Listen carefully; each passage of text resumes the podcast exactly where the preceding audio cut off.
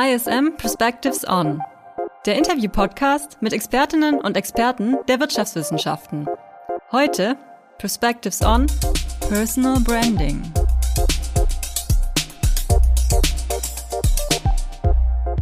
Hallo und herzlich willkommen zu einer neuen Ausgabe von ISM Perspectives On. Mein Name ist Julian Tröndle, ich bin Redakteur in der E-Learning-Redaktion am ISM Campus Stuttgart und mein Gast ist heute ausnahmsweise mal keine renommierte Wissenschaftlerin oder eine Unternehmerin einer bestimmten Branche, sondern eine Studentin der ISM. Ihr Name ist Marisa Arad. Wir kommen gleich noch ausführlich darauf zu sprechen, aus welchem Grund wir Sie für die heutige Folge eingeladen haben. Zuerst aber natürlich herzlich willkommen bei uns im Podcast, Marisa. Ja, vielen Dank für die Einladung. Ich habe mich sehr darüber gefreut. Magst du dich vielleicht, bevor wir über den Grund deiner Einladung sprechen, unseren HörerInnen mal ein paar kurzen Sätzen selber vorstellen?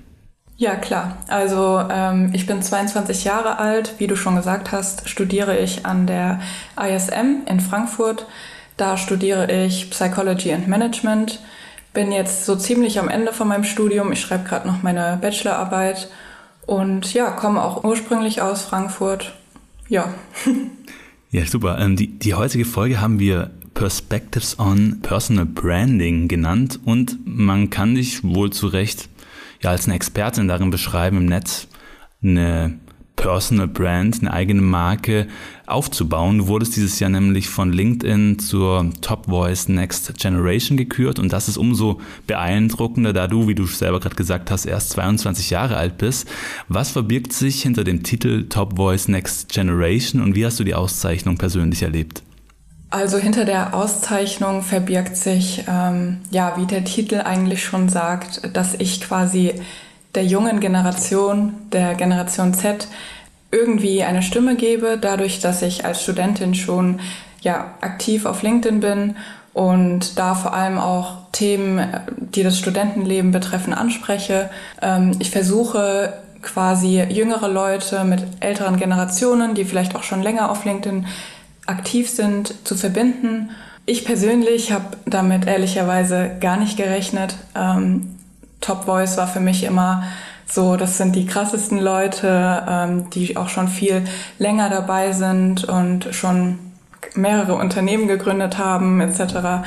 Ähm, deswegen habe ich mich super darüber gefreut und ich fühle mich sehr geehrt, weil es mir tatsächlich wichtig ist, dass ich mehr auch die Themen von Studenten eben auf LinkedIn anspreche und dem irgendwie ein bisschen Raum verschaffe. Du hast es selber gerade gesagt, beim Begriff Personal Branding denkt man spontan eher immer an große Namen aus Wirtschaft oder Wissenschaft. Die haben meist ja auch eine, eine ihnen zuarbeitende spezialisierte Agentur im Rücken oder so. Und du hast den Aufbau deiner Internetpräsenz aber komplett selbst gemanagt und sozusagen organisch aufgebaut. Wie würdest du rückblickend denn den Weg von der Account Erstellung bis hin zur Auszeichnung im Mai beschreiben? Was ist da alles passiert? Ja, ich habe eigentlich ganz unschuldig, sage ich mal, angefangen und ähm, habe das so ein bisschen aus mein, meinem Umfeld mitbekommen und habe dann gedacht, ja, ich, ich lege mir auch mal ein äh, Profil an, falls ich mal einen Job suchen sollte und habe dann nach und nach alles fleißig ausgefüllt auf meinem Profil und dann habe ich tatsächlich relativ schnell diese Plattform lieben gelernt, weil die Themen, die ich da so gesehen habe, haben mich total angesprochen, total interessiert. Und dann habe ich auch relativ schnell angefangen, einfach mal was zu posten. Und mein erster Post war tatsächlich ein Repost. Ähm, also es war ein ganz interessanter ähm, Artikel, den ich einfach ähm, gerepostet habe, ein bisschen noch meinen Senf dazugegeben habe. Und dann war ich total überrascht ähm, darüber, dass ja die Leute dort so offen und herzlich mir gegenübergetreten sind und ähm, mit mir ja in, ins Gespräch gegangen sind und ähm, da total offen waren. Und so kam das dann, dass ich, dass mir das Spaß gemacht hat und ich dann wirklich immer wieder was gepostet habe, dann immer regelmäßiger. Ich habe ähm, die Plattform immer besser verstanden und so habe ich mir mit der Zeit ja ein Netzwerk aufgebaut, ein bisschen auch rausgefunden, welche Themen ich da vor allem ansprechen möchte. Und ja, dann kam überraschenderweise plötzlich ähm, die Auszeichnung. Bist du denn mit so einem klaren Ziel und einer entsprechenden Strategie da an den Start gegangen oder hat sich das alles mehr oder weniger spontan und intuitiv ergeben? Total spontan. Also ich hatte überhaupt keine Strategie. Ich wusste am Anfang noch gar nicht, wo es überhaupt für mich auf LinkedIn hingehen soll. Ähm, wie gesagt, ich habe mich auch jetzt nicht wirklich mit der Intention da angemeldet, dass ich da jetzt ähm, regelmäßig posten werde. Ich wollte einfach ein bisschen was über die Berufswelt lernen, das ein bisschen vertiefen, ein bisschen Einblick in verschiedene Jobs bekommen. Und wie gesagt, hat die Plattform mir aber so gefallen, dass ich deshalb ähm, angefangen habe zu posten und auch nur, nur deshalb und auch ohne Strategie. Und ähm, tatsächlich mache ich das auch heute noch so, dass ich keine Strategie verfolge, sondern alles ähm, so mache, wie es sich gerade für mich richtig anfühlt. Du hast vorher schon deinen, deinen ersten Post erwähnt. Gab es denn bestimmte Momente, wo du gemerkt hast, was für ein Potenzial die Plattform für dich bietet? Gab es bestimmte Postings oder Aktivitäten, die sofort auch merklich zu einem Schub deiner Popularität dort auf LinkedIn geführt haben? Ja, also das hat dann angefangen, als ich ein Praktikum letztes Jahr im Sommer bei SAP gemacht hatte. Und dann wurden ein paar Leute von SAP, egal ob die jetzt mit mir zusammengearbeitet haben oder nicht, auf mich aufmerksam und haben mir so Sachen geschrieben wie, hey, cooler Post, ähm, cool, dass du bei SAP dabei bist. Und dann dachte ich schon, okay, das sind jetzt wirklich Leute, ähm, die irgendwie ja die gleichen Interessen haben wie ich oder im gleichen Unternehmen sind wie ich die hier auf mich aufmerksam werden. Und ähm, dann gab es einen Post, der tatsächlich relativ viral gegangen ist. Und das war ein Post, in dem ich erklärt habe, warum ich auf LinkedIn aktiv bin, weil ich tatsächlich von meinem Umfeld, also nicht von Leuten aus LinkedIn, sondern tatsächlich von meinem Umfeld, von meinen Freunden gefragt wurde, was ich auf LinkedIn suche und was ich mir erhoffe.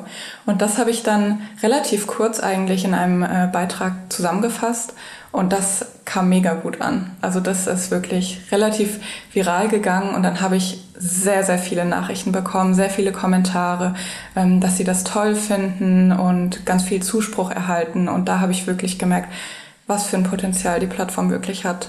Wenn ich es richtig verstehe, ähm, verfolgst du jetzt auch nicht dann in dem Sinne so eine Follower für Follower Strategie, um quasi auf Vorrat ein möglichst großes Netzwerk aufzubauen, sondern du gehst dann auch konkret in Kontakt mit den geknüpften ja, Kontakten auf LinkedIn. Ähm, wie kann man sich das vorstellen? Wie, wie sieht die Interaktion dann mit den Leuten aus, die du da kennenlernst?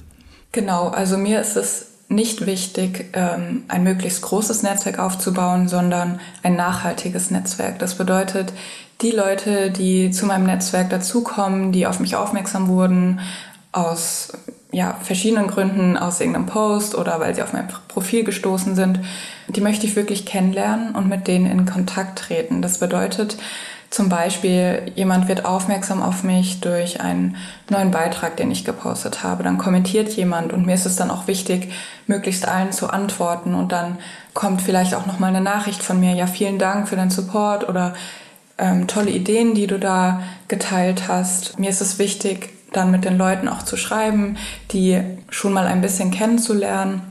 Und ähm, mein nächster Schritt ist jetzt auch, das konnte ich bisher zeitlich noch nicht ganz so umsetzen, ähm, weil mein Netzwerk auch teilweise sehr sprunghaft, sehr schnell gewachsen ist.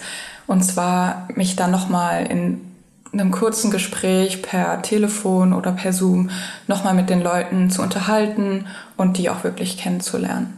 Und ähm, am besten funktioniert das natürlich auch immer noch offline.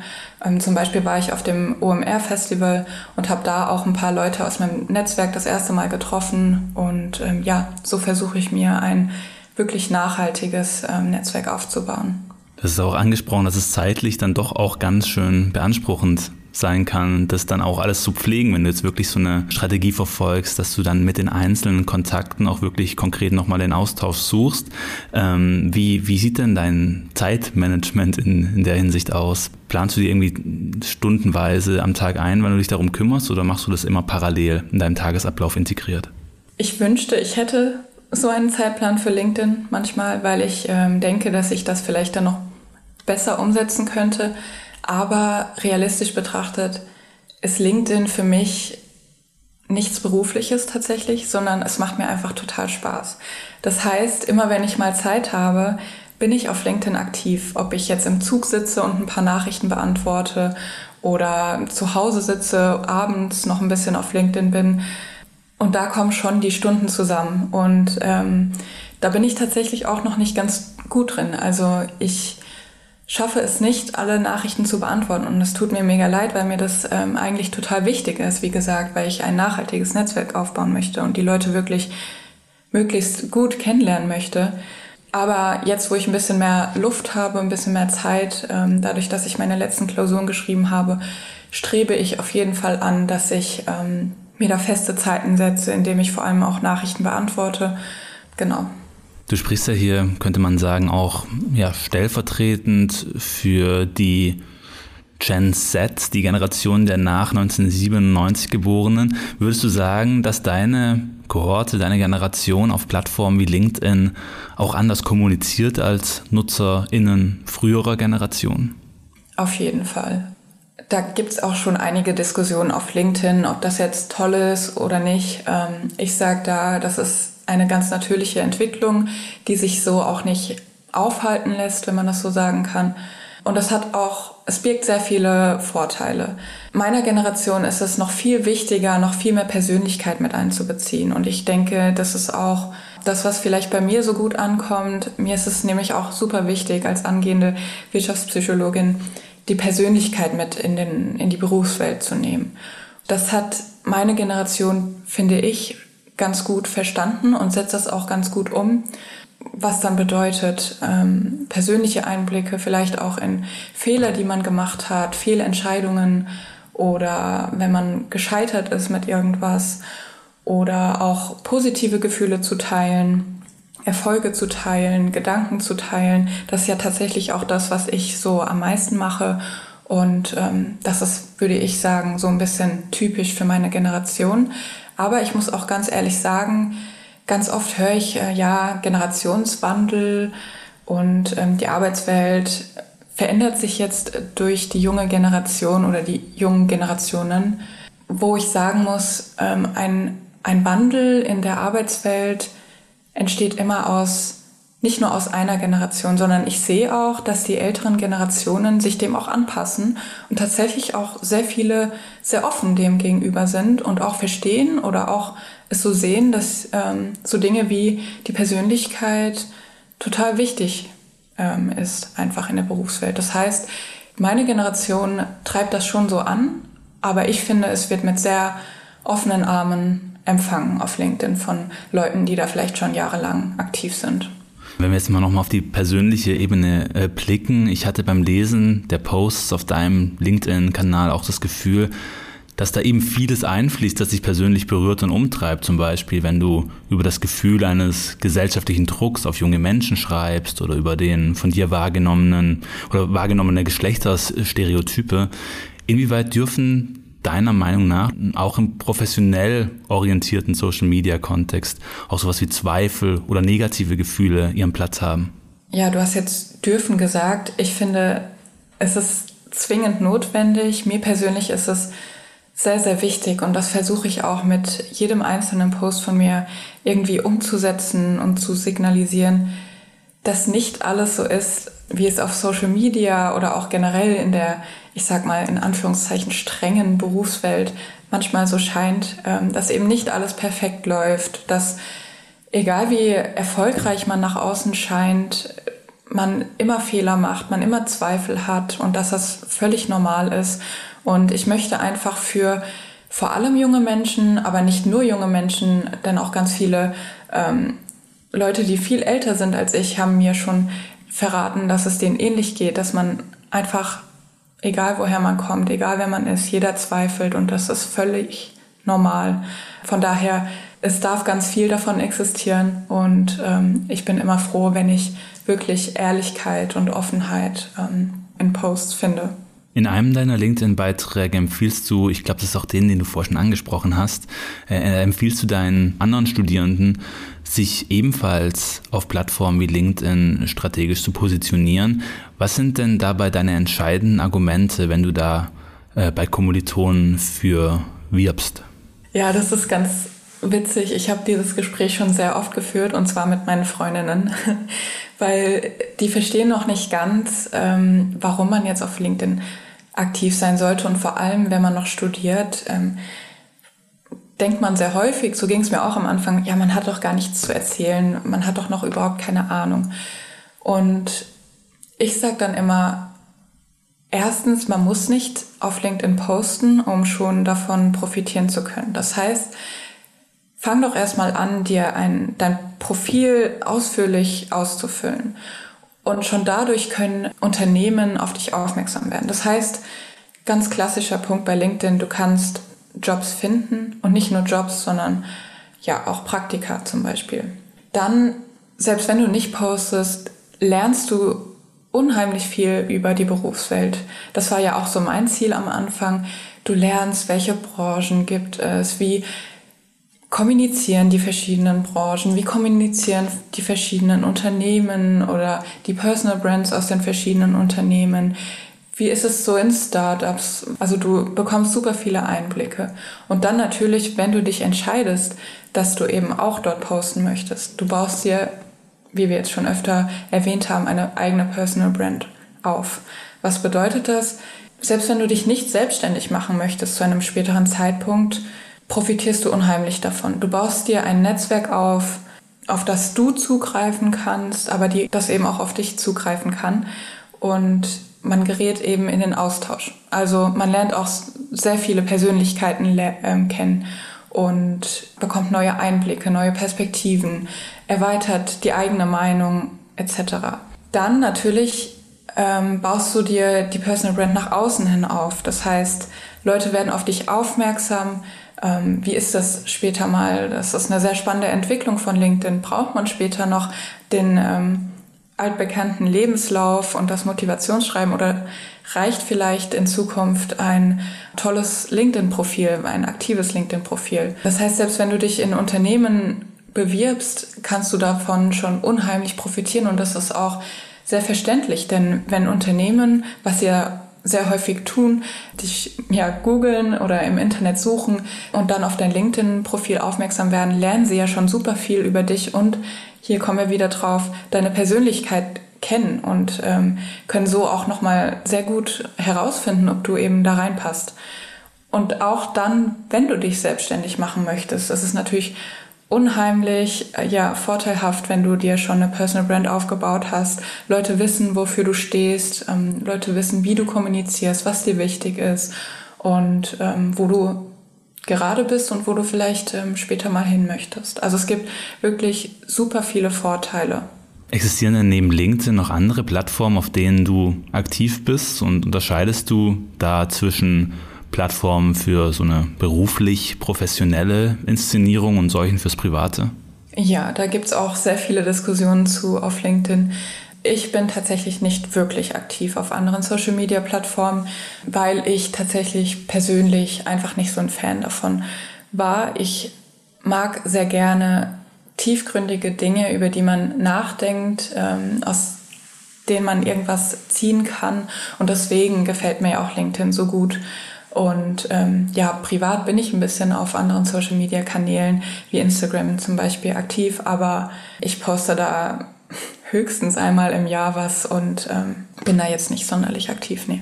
Und wie unterscheidet sich dann die Marisa, die sich auf LinkedIn oder hier im Podcast präsentiert, von der, die sich dann privat mit FreundInnen trifft? Weil das ist ja eigentlich das, was man auf anderen Plattformen machen würde, nämlich so eine, sich privat zu inszenieren. Das machst du im Internet gar nicht. Gibt es da eine Unterscheidung dann zwischen der LinkedIn Marisa und der privaten? Ja, gibt's schon. Und ich finde das auch ähm, wo vielleicht manche eine andere Meinung haben, relativ sinnvoll und wichtig. Ähm, also auf LinkedIn gebe ich schon, wir kommen wieder dazu, meine Persönlichkeit preis und das bin auch wirklich ich. Ähm, aber zum Beispiel privat lebe ich noch ein bisschen mehr zum Beispiel meine kreative Ader aus. Ähm, ich mache teilweise sehr gerne Videos oder ähnliches. Das poste ich natürlich nicht auf LinkedIn. Das heißt, LinkedIn spiegelt schon sehr stark wider, wer ich bin, was ich gerne mag und ähm, wie ich denke. Aber andere, privatere Social-Media-Kanäle ergänzen das natürlich noch. Also es ist jetzt nicht äh, komplett unterschiedlich, ähm, aber ich würde sagen, ergänzt sich noch ein bisschen. Du fehlt das einfach ein bisschen, was potenzielle Arbeitgeber oder Menschen aus dem Umfeld von dir wahrnehmen sollen und eben was dann halt einfach auch privat sein darf und vielleicht auch muss, oder? Genau, das ist auch mein Tipp an alle, die ähm, jetzt überlegen, mit LinkedIn zu starten. Um, man muss bedenken, auf LinkedIn natürlich ähm, dein Arbeitgeber oder deine Arbeitgeberin, die, die können natürlich zu jeder Zeit sehen, was du dort postest. Und ähm, das muss einem schon bewusst sein, finde ich. Ähm, das ist auch nicht schlecht oder nicht schwierig umzusetzen, weil ich finde, du kannst deine Persönlichkeit, deine Gedanken, auch deine Zweifel oder negativen Gedanken preisgeben, ohne dass es unseriös sein muss. Also Seriosität ist mir sehr wichtig, aber das eine schließt das andere nicht aus. Das heißt, man muss sich dem schon bewusst sein, auch ähm, welche Posts man zum Beispiel auf LinkedIn liked, aber man muss sich da keine Gedanken machen, wenn man ähm, dort normale Gedanken zur, zur Berufswelt teilt. Also das eine schließt das andere überhaupt nicht aus. Was gibt dir denn deine Internetpräsenz und die steigende Sichtbarkeit vielleicht abseits vom Aufbau eines ähm, beruflichen Netzwerks für den späteren Berufseinstieg oder anders gefragt, bemerkst du durch den Erfolg auf LinkedIn auch psychologische Effekte bei dir? Ähm, von, von den Gefühlen her oder? Genau, also wie, was, was löst es bei dir aus, wenn dann zum Beispiel ein Post äh, extrem viel Resonanz erzeugt? Ja, da komme ich wieder auf den einen Post, der dann äh, ziemlich viral gegangen ist ich war unglaublich wie in so einer Schockstarre. Also ich habe damit einfach nicht gerechnet und es hat auch sehr lange gebraucht, bis ich das so realisiert habe. Ich konnte das nicht wirklich wahrhaben und ganz lange oder teilweise jetzt immer noch verstehe ich teilweise gar nicht, wie viele Menschen jetzt diesen Post gelesen haben, wie viele Menschen mir da eigentlich unter meinem Post einen Kommentar dalassen. Und sobald ich das, ich habe dann so Momente, in denen ich das realisiere. Und da muss ich sagen, ich kann auch nachvollziehen, wie manche Menschen Angst davor haben, weil es ist ja dann doch eine unheimliche Masse an Menschen, wenn ich das so sagen kann, die da deine Posts lesen teilweise.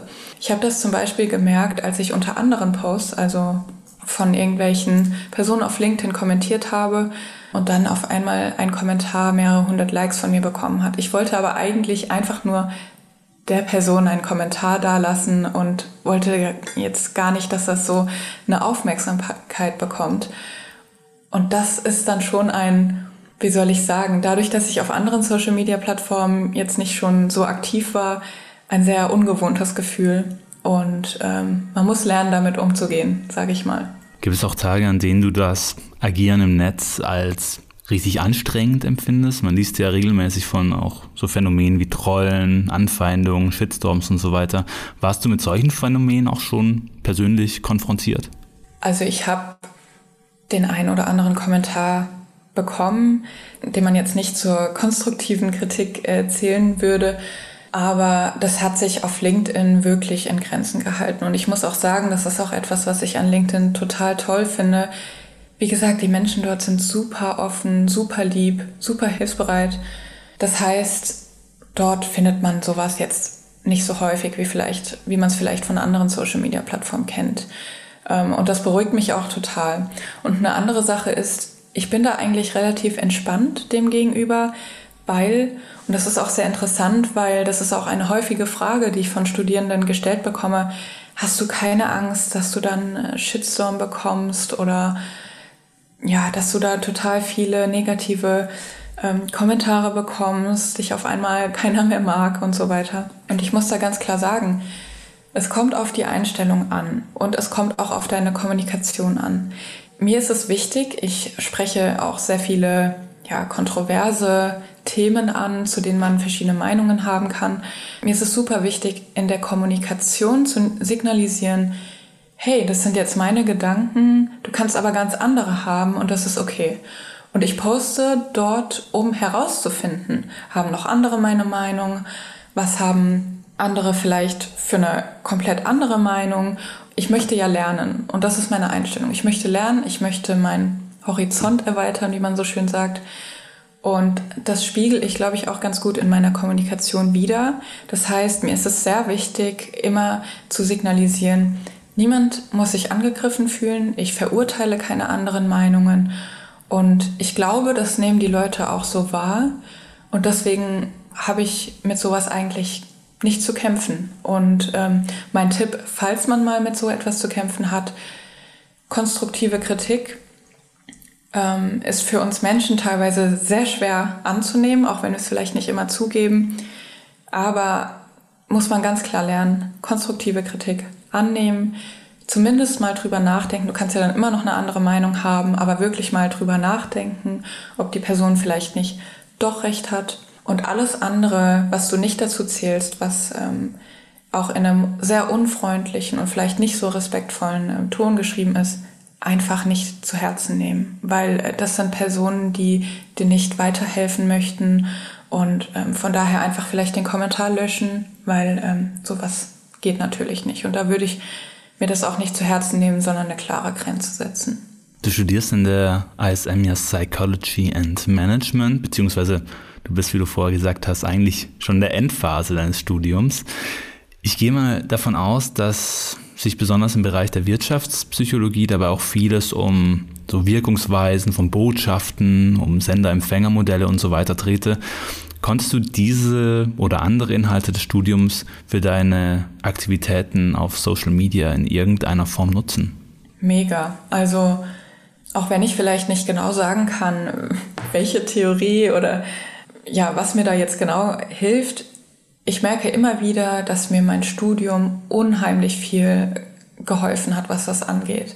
Und ähm, ich studiere zwar jetzt keine reine Psychologie, aber als Psychologin ist es super wichtig, dass du die Perspektiven wechseln kannst, dass du dich in andere Leute hereinversetzen kannst. Und das muss ich sagen, lerne ich auch als Wirtschaftspsychologin. Und das hilft mir super. Und ähm, ähm, ja, da kommen wir auch wieder auf meinen Punkt von eben das spiegel ich dadurch dann, dass ich das so verinnerlicht habe und es mir auch persönlich wichtig ist, glaube ich, sehr in meiner Kommunikation wieder. Ja, also definitiv. Wenn du jetzt abschließend unserer Hörerschaft, von denen sicherlich wie du auch einige noch Studierende sind, eine Art Handreichung erfolgreich zur Personal Brand liefern müsstest, was wären dann so deine drei zentralen Tipps, die du mit ihnen teilen willst? Also der wichtigste Tipp das ist auch so mein Motto und vielleicht auch mein ja, Erfolg. Ähm, Spaß haben und einfach nur posten, was dich wirklich interessiert, was dich beschäftigt und einfach den Spaß nicht verlieren. Wenn du mal in einer super stressigen Klausurenphase bist, dann zwing dich nicht dazu, irgendwas auf LinkedIn zu posten, weil die meisten Personal Branding Coaches dir sagen, du musst so und so oft posten, damit es irgendwie Erfolg hat oder gesehen wird, setz dich nicht unter Druck und verlier deinen Spaß nicht. So, das ist mein ja, wichtigster Tipp. Dann äh, der zweite ist, du musst in deiner Kommunikation oder du solltest in deiner Kommunikation, wie gesagt, finde ich auch darauf achten, wen du ansprichst und wie du die Leute ansprichst. Ähm, Kommunikation ist wirklich key. Also das verhilft dir wirklich dazu, dass deine Posts ähm, gerne gelesen werden und dass du auch signalisierst, wer du bist. Also über die Kommunikation habe ich, glaube ich, sehr gut definiert, ähm, wie meine Ansichten sind und ich bekomme auch tatsächlich viele Komplimente zu meinem Sprachstil, zu meinem Schreibstil. Deswegen äh, sich da auf jeden Fall Mühe geben. Und mein dritter Tipp ist, bleib auf jeden Fall immer authentisch versuche nichts irgendwie darzustellen, was du nicht wirklich bist. Ähm, wir haben da so einen Effekt in der Psychologie, ähm, soziale Erwünschtheit, dass du dich quasi so verhältst, ähm, wie du denkst, dass du dich quasi verhalten solltest. Und da würde ich einfach den Tipp geben, Ehrlichkeit wird tatsächlich, glaube ich, sehr gut wahrgenommen. Und die Leute können auch differenzieren zwischen ja gut, das ähm, wollen halt hier jetzt vielleicht die meisten hören und deswegen sagt diese Person das jetzt. Und das sind wirklich ehrliche Gedanken und ähm, vielleicht auch negative Gedanken. Und da bekommt man tatsächlich auch die meisten Komplimente. Also mein Post zum Beispiel, in dem ich super ehrlich darüber geschrieben habe, dass ich mich unter Druck gesetzt fühle und aus welchen Gründen und inwiefern, kam auch wieder mega an. Und ähm, das ist das, was wirklich zählt. Also Ehrlichkeit und ähm, Authentizität. Dann bleibt mir, den Leuten, die jetzt auch Lust bekommen haben, eine eigene Personal Brand aufzubauen, nur noch viel Erfolg zu wünschen. Und dir, Marisa, natürlich vielen Dank, ähm, dass du hier im Podcast dabei warst und dir die Zeit genommen hast. Ja, vielen Dank. Es hat super viel Spaß gemacht. Danke für die Einladung. Ich habe mich sehr gefreut. Alle im Interview genannten Quellen findest du in den Shownotes zur Folge. Der Podcast ISM Perspectives On wird präsentiert von der International School of Management. Besuche unsere Website ism.de für weitere Infos zu den angebotenen Bachelor- und Masterstudiengängen aus dem Bereich der Wirtschaftswissenschaften.